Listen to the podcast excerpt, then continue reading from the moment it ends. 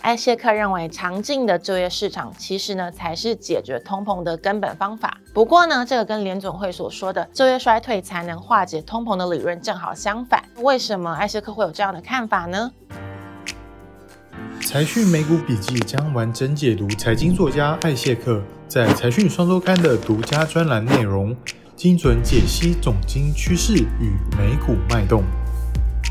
嗨，大家好，我是 f r a n c i s 陈队。我们在上一集时跟大家分享到，美国的通膨呢即将开始下滑，而经济呢会持续的扩张。对比当时市场恐慌的氛围，现在来看呢，这样的趋势呢似乎是越来越明朗了。那在这一个月的时间里呢，美国三大指数纷纷大涨，这会是再一次的死猫跳，还是新一轮多头的开始呢？那在节目开始之前，别忘了订阅财讯频道。如果大家不想错过精彩的内容，记得开启小铃铛。那我们就开始吧。之前呢，我们提到很多次，在进入第四季之后呢，是一个非常重要的时间点，因为用年增率计算的通膨基期会快速的拉升，对应到减弱的通膨月增趋势，数据就会出现明显的减速。结果呢，也真的显示十一月陆续公布的月通膨数据，不管呢是 PPI 或是 CPI 呢，都出现让市场意外的下跌幅度了。那我们先来看比较上游的 PPI 指数，十月的月增率加速下滑到负的百分之一点三，从七月跌入负值之后呢，已经呢是连续四个月的负增长，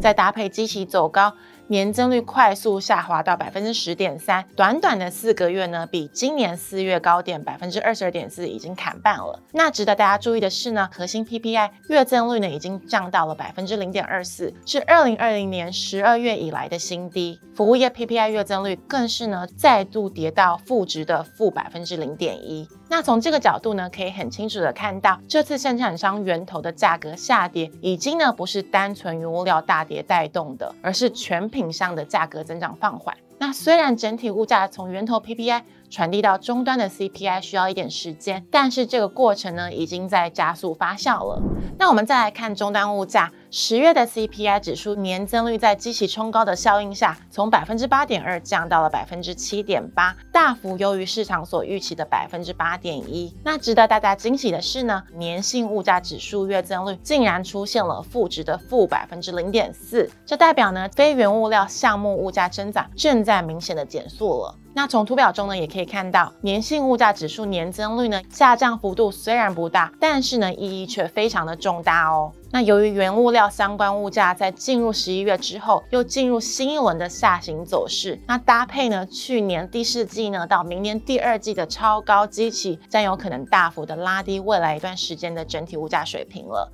那大家呢也可以开始关注推动核心物价指数上涨的主力，就是美国居高不下的房租了。那因为计算方式的关系呢，美国 CPI 房租指数的下降并不会那么快就反映出新租约的下行走势。那从图表中可以看到，美国的新租约呢在进入到十月份之后呢，出现呢有统计以来最大的单月降幅。但是呢，十月 CPI 报告中的房租月增率和年增率竟然呢还分别高达了百分之零点四和百分之七点那从这里呢，就可以看出来延迟反应的现象了。展望未来呢，当新租约换约的叠加效应开始压低整体租金增长水平之后呢，美国的 CPI 就会出现非常有感的快速下滑了。到明年第二季，无论是 CPI 或是 PC，大致呢可以参考 PPI 的下滑走势，那就是从高峰至少砍掉了百分之六十了。也就是说呢，到了明年的第二季，我们就会看到百分之三到百分之四区间的通膨年增率。然而呢，这可能哦不是终点。如果当前的紧缩政策不变，搭配今年下半年仍旧不低的基期，通膨可能在明年下半年之后进一步的持续下探了。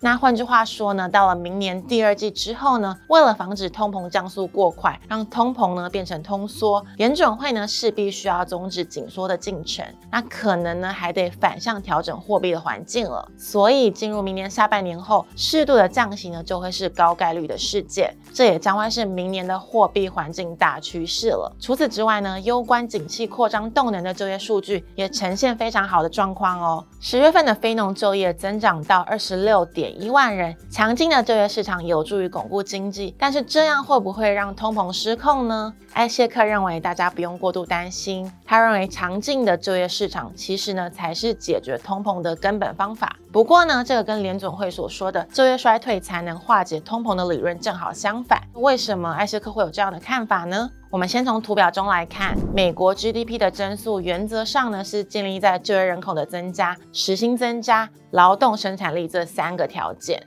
那从上个十年可以看到，这三者呢呈现非常良好的搭配，让美国 GDP 扩张维持一个稳定的上升轨道。那疫情爆发后的第一年，GDP 是借由拉高的实薪年增率和劳动生产力所推升。那劳动力的增加明显追不上实薪增加的速度，但是 GDP 却是增速加快。就业增长追不上实薪增长，很明显是就业市场的需求没有被满足。所以，如何进一步提高就业市场的供给，让需求呢得以满足，其实是压压制实薪，以至于节制通膨的最好方式。这次高于预期的非农报告中，实薪年增率增速就已经降到了百分之四点七，虽然还是相对偏高，但已经是二一年八月以来新低的水平了。随着就业市场进一步的扩张，加上实薪和通膨一样进入高期期之后，实薪年增率将会再度下滑。协助压低整体通膨的压力，劳动生产力在实质产出回升的情况下，也有希望一起回升，更加巩固 GDP 的实质增长。所以艾谢克才会认为呢，从现在到明年上半年，市场将会见识到这些市场和 GDP 都不会进入衰退，但是通膨逐步降温的情况发生。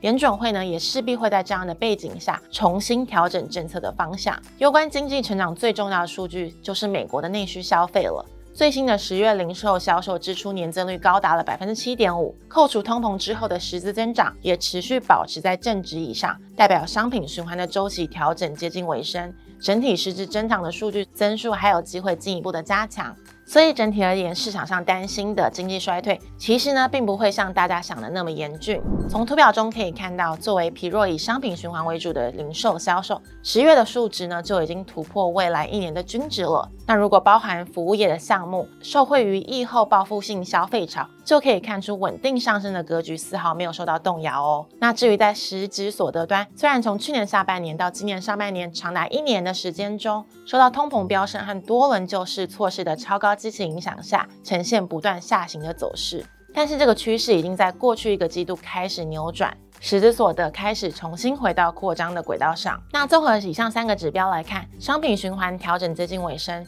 整体消费动年稳健增长，实质所得重回增长趋势，全都指向美国的经济并不是走向衰退，而是扩张哦。不管是目前呢，或是到明年的整年来看，都没有悲观的理由。不过呢，随着股市短线走高，来自于企业盈利修正展望的压力也会越来越大。从最新的 FactSet Earning 报告来看，主要标普五百企业对于前瞻盈利的情况都做出了修正，这也会成为市场上涨的压力。不过，因为大部分的企业下修展望，原因在于更差的经济前景、通膨和利率展望预测。如果依照刚刚的分析，实际状况并不会像大家想的那么糟。那这样一来呢，这次的盈利下修可能会是落后市场的弥补性调整，而不是新一轮长期下修循环的开端。前瞻十二个月 EPS 很有可能将在未来半年随着经济、通膨和利率政策的改善而落地回升。根据历史经验来看，股市总会在 EPS 落底前就完成反转向上，因此这次历史重演的几率还是很高的。